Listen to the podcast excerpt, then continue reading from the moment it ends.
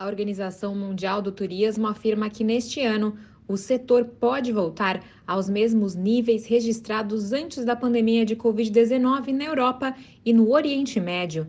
Segundo a avaliação da agência da ONU, a expectativa é que os turistas internacionais busquem cada vez mais uma boa relação custo-benefício e viajem para mais perto de casa em resposta ao clima econômico desafiador.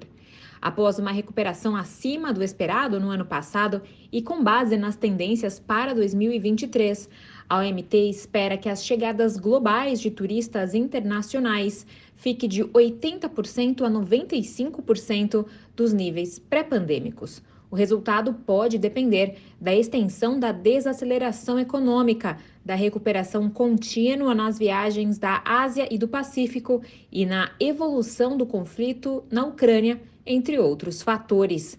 A OMT antecipa um ano forte para o setor, mesmo diante de diversos desafios, incluindo a situação econômica e a contínua incerteza geopolítica.